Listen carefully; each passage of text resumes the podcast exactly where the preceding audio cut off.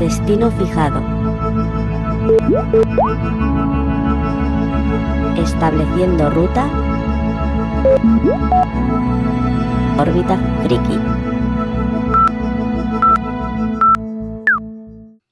Buenas, bienvenidos a Órbita Friki, un programa anticipo de lo que será nuestra nueva temporada. Nueva temporada que empieza dejando atrás todo lo anterior, así que más que nueva temporada podemos hablar de una nueva, nueva época, ¿verdad Igor? Órbita Friki 2.0, 3.0, 4, no sé, nos hemos reinventado tantas veces que, que quién sabe ya por qué número vamos. Yo creo que nos pega más hablar de eh, un renacimiento o de un. ¿Cómo sería? Un crisis infinitas y. hemos hecho un reset, hemos hecho un reset. El típico reset de los cómics, pues nada, lo hemos hecho. Hemos tenido una crisis infinita, una cosa de estas y renacimiento otra vez. O a lo mejor estamos en un multiverso y este es el órbita friki de la línea oscura. Podría ser, quién sabe. Tal vez en otros universos seguimos siendo reto friki. O retro. Podríamos ser retro friki. es verdad, podremos, podremos haber otro universo en el que exista retro friki. Pues oye, es una de las cosas que a lo mejor descubrís en esta nueva temporada. Y alguna cosita más por ahí eh, tenemos preparada, que si conseguimos juntarnos y grabar, lo lograremos, lo lograremos. Eh, como buen renacimiento, como buena reinvención, como buen reset, va a haber muchos cambios, vamos a tener nuevas secciones, vamos a tener algo de lo antiguo, algo de lo nuevo, un poquito de todo, pero bueno, la esencia sigue estando aquí. Seguimos siendo dos amigos charlando de las cosas que nos gustan y compartiendo esas aficiones con todos los demás. Sí, sí, sí. Ah, mm, intentaremos traer, eso sí, a lo mejor un poco más de actualidad. A lo mejor nos acordamos de los eh, periodistas que hablan de Brandon Sanderson Sí, es la polémica de hoy. La polémica de hoy que está calentita, calentita. No sé. Eh, Sanderson, como ya sabéis, es uno de nuestros escritores de cabecera, de cabecera, que hemos hablado de él muchas veces. Tenemos una entrevista inédita por ahí, incluso, que quién sabe, quizá algún día vea la luz. Es un contenido especial que solo verán los Patreons de este programa cuando llegue a verlos, a lo mejor en otra línea temporal. Sí, nada, justo antes de, antes de grabar eh, esta pequeña introducción a, Orbita Freak estábamos comentando el tema, ¿no? De que ha habido un, artículo en The Wire criticando bastante a Sanderson, pero bastante. Con buenas palabras, muy educado, pero el artículo es demoledor. Sí, pero tirando de antiguos antiguos clichés que creíamos ya olvidados en aquella época en que ser friki era algo denostable para la sociedad en general. Sí, y desde luego, desde este podcast no podemos más que reivindicar y defender la esencia de, la friki, de lo friki y la esencia de poder ser diferente y estar orgulloso de ello. Como dice Igor, eh, los frikis han ganado la guerra ¿no? y ahora el mundo es nuestro. Y como yo, por lo menos lo que suelo decir más bien es que todo el mundo es friki de algo. Por supuesto, lo pueden admitir o no, pero al final todo el mundo tiene una afición, todo el mundo tiene algo que le encanta más allá de, casi lo razonable y que bueno, pues igual no, le gusta la palabra friki, igual lo llama de otra manera, pero ahí está. Y si no tienes un friquerío, macho, qué vida más triste. En fin, eh, es como introducción, yo creo que ya está bien.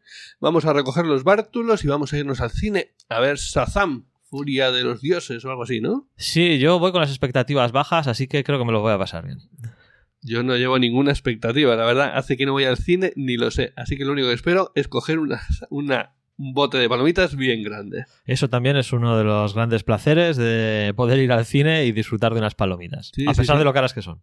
¿Qué te parece, por cierto, Igor, eso del bono, eh, ¿cómo se llama? Bono... El bono, el bono que ha sacado Cinesa me parece un, un, gran acierto y un paso en la dirección adecuada. Además, creo que han escogido muy bien el momento, ¿no? Porque no, lo he visto en la publicidad, pero desde luego tienes que tienen, tienen casi la campaña hecha, ¿no? De decir, por menos de lo que pagabas en Netflix, puedes ir al, al cine todos los meses. es verdad, no me había dado cuenta. Yo, yo más bien lo que he pensado es que si esto me llega a haber pillado con 18, 20, 20 algo años, eh, no salgo del cine. Hago sesiones dobles y triples. Sí, estamos hablando de que en su versión anual te cuesta 150 euros ir al cine todas las veces que quieras a lo largo de todo un año. Mm. Vamos, con que vayas una vez, dos veces al mes, está pagado. Y si, y si ya que lo tienes, probablemente vas a ir todos los fines de semana, igual incluso más. Sí, lo que pasa es eh, que al final Cinesa estrena el tipo de cine que estrena. Y yo no sé, hablando con algunos amigos, también me decían, si hubiera sido una sala Renault, una Renoir, una sala más de cine alternativo, habría alguno más que, que le hubiera interesado más. Pero, es, un primer paso. Es un- Ya, son los- crees que puede ser que dé paso a otros a... Sí, yo, yo creo que sin duda es un paso en la dirección adecuada y me parece que Cines ha abierto el camino y los demás no les va a quedar más remedio que seguirlo. Yo no sé si es una paso en la dirección adecuada o es un intento a la desesperada de mantener a la gente volviendo al cine, en, vez de quedarse enfrente de sus televisores viendo pues lo que dan las plataformas, que te recuerdo que no hemos visto Ant-Man. No, no, no hemos visto Ant-Man porque, bueno, los mismos problemas que tenemos de calendario para encontrar cuándo grabar, pues a veces también los tenemos para encontrar cuándo ir al cine, ¿no?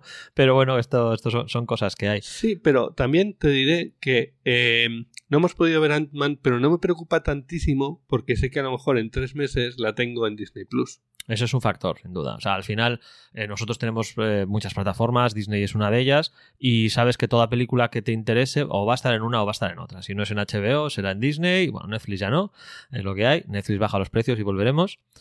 Y, entonces, bueno, pues es- sí, es cierto. O sea, tal vez antes sí que tenías esa sensación de si no voy a ver esta película, vete a saber cuándo la voy a poder disfrutar. Y sin embargo, ahora tienes claro que al de 3, 4 meses pues, la vas a tener tranquilamente para ver desde tu salón. Desde tu, tu salón, sin nadie que esté encendiendo un móvil, ni que esté haciendo ruido. En fin, que nosotros queríamos grabar dos minutos y llevamos 10 o 15. Ay, qué ganas tenemos de grabar. En fin. Bueno, esto ha sido una pequeña introducción, un atisbo de lo que va a ser órbita friki, más pegada a la actualidad, más cercana quizá, menos eh, académica, podríamos decir. Sí, más de lo que vayamos viendo al día a día y conversar y, y, y- y compartir, ¿no? Que esto es de lo que se trata. Y además esto los vas a editar tú, así que yo me quito de ese trabajo. Mm, Vale, estupendo. Mm, Si oís cualquier tipo de sonido extraño, eh, la culpa ha sido del Audacity. Muy bien. Lo dejamos aquí. eh, ya sabéis dónde encontrarnos. Órbita. O no lo sabéis porque se os ha olvidado, seguramente. Orbitafriki.eu. Y bueno, eh, esperamos volver pronto. Muy pronto nos vemos. Órbita friki completada. Entrando en hibernación hasta el siguiente ciclo en 3, 2,